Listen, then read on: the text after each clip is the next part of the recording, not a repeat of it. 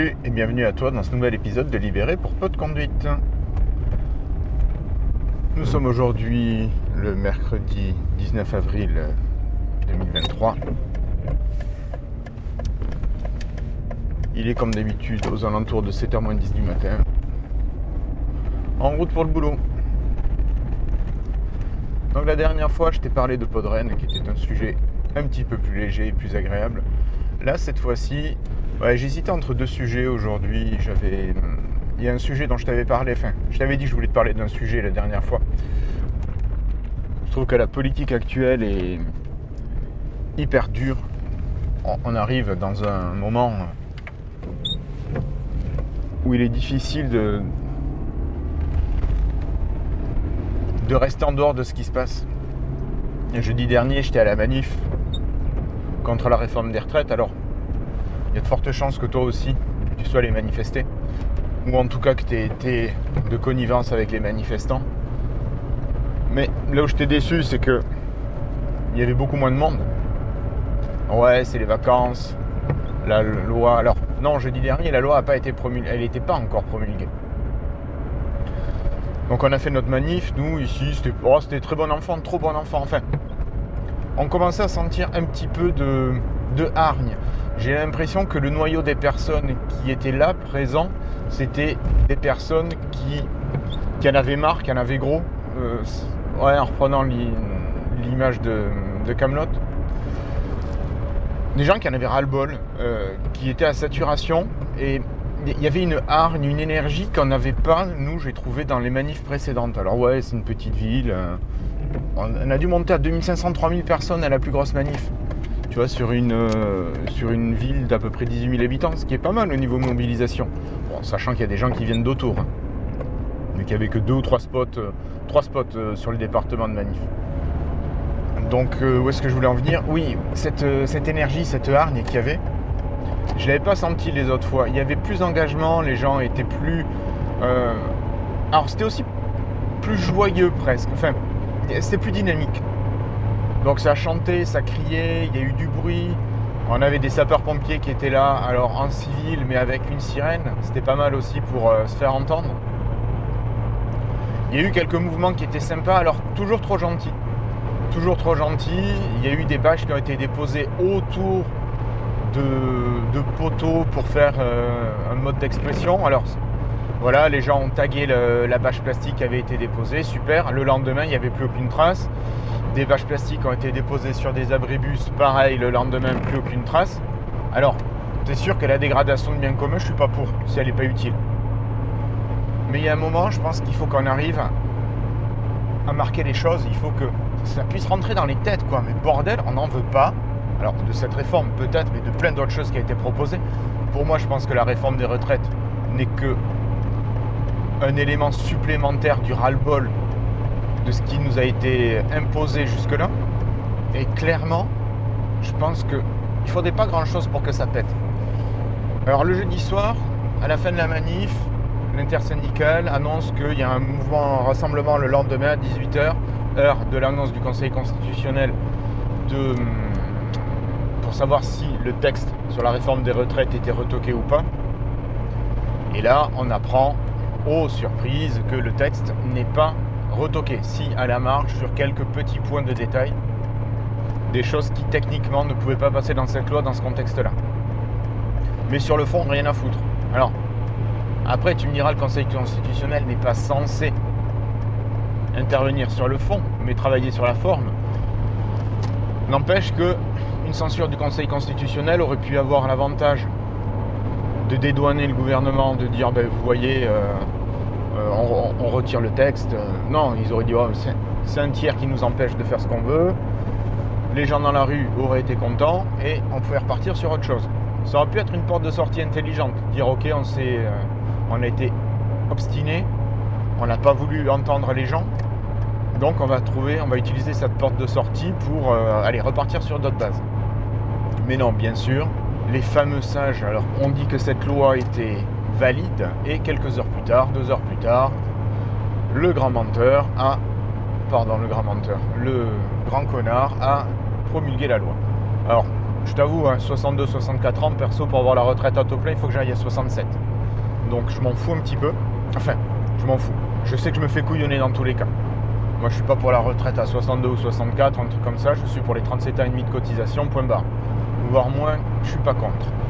Et donc, on s'est retrouvé le vendredi 18h euh, avec une, une cinquantaine de personnes. Juste une cinquantaine de personnes devant la, sous-préfecture à faire une petite manif. Et puis, on y restait deux heures et demie. Alors, euh, la CGT avait apporté de quoi boire un coup, de l'alcool et du sans-alcool. Et Bon voilà, j'ai papoté pas mal avec, euh, avec des gens, notamment deux retraités, deux jeunes retraités avec qui on partageait pas mal de choses. Des gays assez dynamiques. Et j'ai pu échanger aussi un peu avec le responsable de la CGT locale, mais je lui disais, mais il y a un moment, il va falloir durcir les choses, il va falloir se faire entendre, parce que là, on peut manifester, c'est bien beau, mais tout ce qu'on fait, ça n'a aucun effet, on pisserait dans un violon, ça serait pareil dit ouais mais non mais tu peux pas dire ça, on peut pas cautionner la violence. Oui, ok, ok. On peut pas cautionner la violence, d'accord. Sauf que actuellement, tant qu'on est gentil, il se passe rien. Si quand on n'est pas gentil, on se fait taper sur la gueule, ok. Mais ça, à un moment, peut-être qu'il va falloir y passer si on veut que les choses bougent. Si on regarde l'histoire sociale, il me semble qu'il n'y a jamais rien eu qui a été obtenu par la gentillesse à chaque fois, il y a eu des luttes sociales. Et je t'inviterai notamment à regarder le film La Sociale, en deux mots, La plus loin sociale. Alors, ça met en exergue le travail d'Ambroise Croizat pour la mise en place de tout ce qui est sécurité sociale. Donc en 1946, après la Seconde Guerre mondiale, quand les communistes ont le pouvoir, enfin sont au pouvoir, entre autres, et que Ambroise a pendant quelques mois les mains libres pour faire ce, ce qu'il estime juste et ce que l'on a encore et ce que nos politiques actuelles essaient de détricoter. Et tu vois que c'est par des luttes. Tout ce qu'on a eu, c'est par des luttes. Tu prends les congés payés, ça a été obtenu par des luttes. Tout s'est pas fait euh, gentiment euh, autour d'un café. Euh, oh, coucou, on aimerait bien avoir une semaine de congé. ah oui, mais bien sûr, tiens, vas-y, je te la donne. Non, non. Il y a eu des luttes entre les ouvriers et le patronat. Et moi, ce qui me désole, c'est qu'actuellement, il n'y a plus cet esprit où les, travailleurs vont lutter ensemble. Alors, peut-être que ça revient un petit peu, peut-être que c'est l'avantage de ce que Macron a fait, mais je pense qu'il y a tellement d'égoïsme qui s'est installé que pour l'instant, on est loin encore d'avoir de faire le poids, malgré le nombre, on est loin de faire le poids face au patron, au grand patronat. Je pense pas que ce soit le petit patron du coin, et encore que. Mais c'est pas lui qui me dérange. C'est tous ceux qui pèsent des milliards tous ceux qui dirigent les chaînes d'infos. Lundi soir, il y a l'autre connard qui a parlé aux, à 8h. Alors, je ne l'ai pas écouté, je pouvais pas. Je sais pas si toi tu l'as fait, si tu es masochiste ou si tu as du courage que je n'ai pas, mais moi j'ai pas pu. Je me suis posé et j'ai eu la mauvaise idée hier matin, mardi, d'allumer la radio. J'avais envie, besoin d'entendre parler. Et j'ai allumé la radio et j'ai mis France Inter. Quelle n'a pas été mon erreur où la propagande gouvernementale était encore euh, retransmise? Donc j'ai eu droit au, récapitulatif de l'interview de la veille. Et le pire, c'est qu'on a eu dans la foulée l'invité de France Inter, Gabriel Attal. Ah là là, ce type, ce type me sort par les yeux. Il commence en racontant des mensonges. Alors, c'était sur quoi? C'était sur euh, remettre en place, par exemple, l'hôpital public et l'éducation. Oui, on fait tout actuellement pour remettre sur les rails l'hôpital public et l'éducation nationale. Mais tu te fous de ma gueule, connard L'hôpital public, il a jamais été aussi mal qu'actuellement. Depuis que Macron est là, je ne sais pas combien, il y a de dizaines de milliers de lits qui ont été fermés. Il faut demander à tous les soignants qu'il y a dans les hôpitaux si c'est ça la réalité du terrain, si l'hôpital va mieux. Non, l'hôpital va de plus en plus mal. On n'a plus de médecins dans les hôpitaux. Il y a plein d'hôpitaux qui sont obligés de fermer. Alors oui, tu vas me dire, il y a ces histoires de garde qui étaient payées 2000 balles euh, les 24 heures. Euh, est-ce que ça, c'est normal payer une personne 2000 balles par 24 heures Ce qui veut dire que le mec, il fait une journée de boulot, il va gagner presque deux fois ce que gagne un smicard en un mois de boulot. Est-ce que c'est normal? Non, c'est indécent. Même si le mec est médecin qui a des responsabilités, je suis désolé. Pour moi, 2000 balles les 24 heures de garde, C'est inadmissible. je veux bien qu'ils soient bien payés, qu'ils aient des responsabilités. Hein. Mais le mec qui va bosser dans une usine, grâce à qui on a un produit, lui aussi il a des responsabilités. Le moment où il est plus là, il n'y a plus le produit. Alors oui, ok, l'importance du produit est sûrement moindre que la vie des gens qui sont soignés. Je suis d'accord. C'est pour ça que ça ne me dérange pas que le médecin soit mieux payé que l'ouvrier. Mais il y a des proportions qu'il faut garder. Pareil, si on reprend ce problème des médecins, ce sont des vacataires, des gens qui ne sont pas employés à temps complet par, euh, enfin qui ne sont pas employés par euh, la fonction publique. Pourquoi est-ce qu'on ne permet pas tout simplement d'avoir des médecins titulaires hospitaliers de la fonction publique Et pourquoi est-ce qu'on ne nationalise pas toute la santé? Moi, ça c'est quelque chose, je ne vois pas pourquoi ça serait différent de l'éducation. On considère que c'est quelque chose de fondamental dont on a besoin pour le pays, eh bien ça sera un travail public avec un mouvement comme on a dans l'éducation, avec des places étudiées en fonction de la population. Pourquoi il y a des endroits qui sont des déserts médicaux Pourquoi les gens, à certains endroits, sont obligés de faire des dizaines de kilomètres pour aller voir un médecin Moi, quand j'étais en classe, j'avais une famille qui avait déménagé, qui venait du sud du département, donc à quasiment 100 km, et qui était obligée de retourner dans le sud du département voir leur ancien médecin de famille parce qu'ils ne trouvaient pas de médecin là où nous on habite. C'est inadmissible. Tu t'imagines, tu es malade, tu es obligé d'aller te taper 80-90 bornes. Et c'était pas la seule famille qui était obligée de garder un médecin. Alors ceux qui avaient déménagé qu'à 20-30 km, ils gardaient leur médecin qui était à 20-30 km. Mais des médecins loin, parce qu'on est dans un coin où la population des médecins vieillit, qui partent à la retraite et que peu d'entre eux sont remplacés, ben nous c'est une réalité dans le coin, dans le secteur. Et pourquoi dans les grandes villes, tu as un médecin euh, à chaque coin de rue? Voilà, mais non, je pense que c'est pas normal ça et ça devrait être changé. C'est pas bien commun. Donc l'éducation nationale aussi, il n'y a jamais eu tant de départ, de démission de l'éducation nationale, de départ, de mise en disponibilité, de rupture conventionnelle. Je sais bien ce que c'est. Enfin, j'ai été dedans pendant tellement longtemps. Et, voilà, et le fait que la journaliste ose à peine le contredire ou parfois le remettre en question. Ah, c'était la fameuse Léa Salamé, lèche du gouvernement et du pouvoir.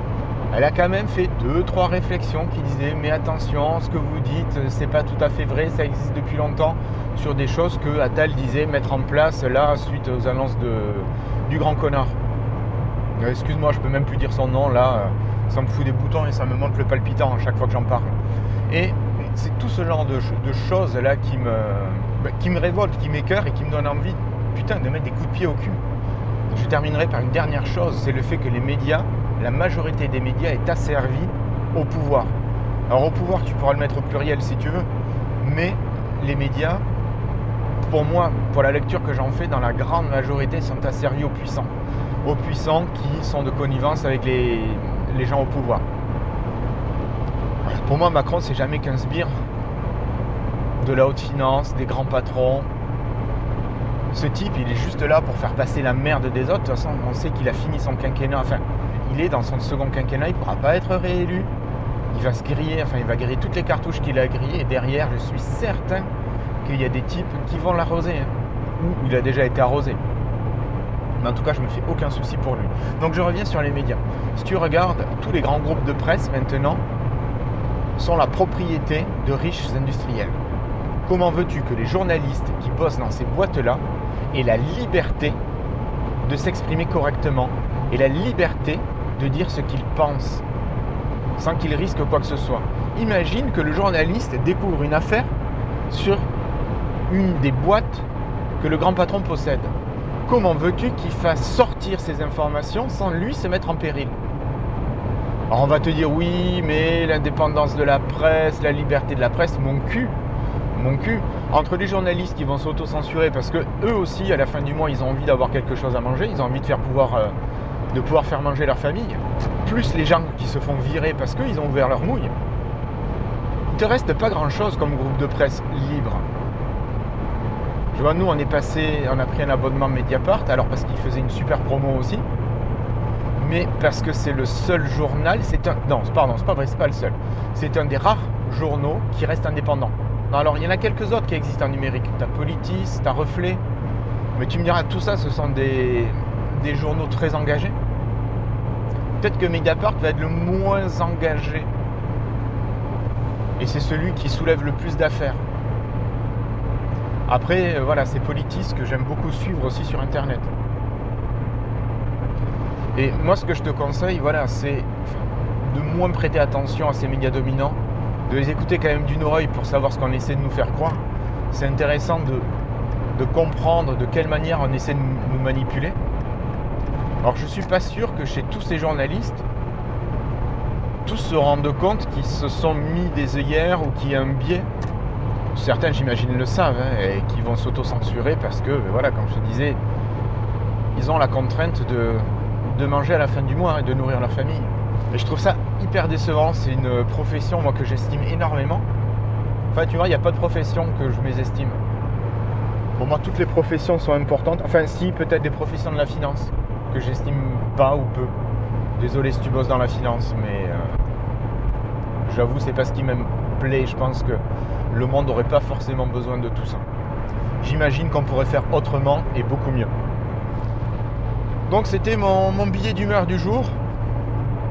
J'espère que je t'ai pas plombé le, moral. Peut-être que ce soir au retour ou demain si j'ai un train, euh, je te parlerai d'un sujet qui sera pas forcément, si, qui sera peut-être un petit peu plus léger. Pas très léger. Mais euh, ça sera un débat qu'on a eu avec un, bon copain. Donc je t'en parlerai la prochaine fois. D'ici là, bah écoute, si tu veux me retrouver, tu vas sur Mastodon tu recherches euh, Irslo sur irslo.piaille.fr. Non, je ne suis plus sur Zaclis. Euh, sinon, tu me retrouves sur Vodio, sur lppc.irslo.net et tu peux aller directement sur mon site. Tu vas sur irslo.net ou blog.irslo.net. Tu verras, tu auras toutes les infos. Euh, qu'est-ce que je voulais dire? Bah écoute, prends soin de toi, prends soin des tiens. Je te dis à très bientôt. Ne lâche rien, lutte, lutte et te laisse pas bouffer par ceux qui nous dominent. Allez, salut, ciao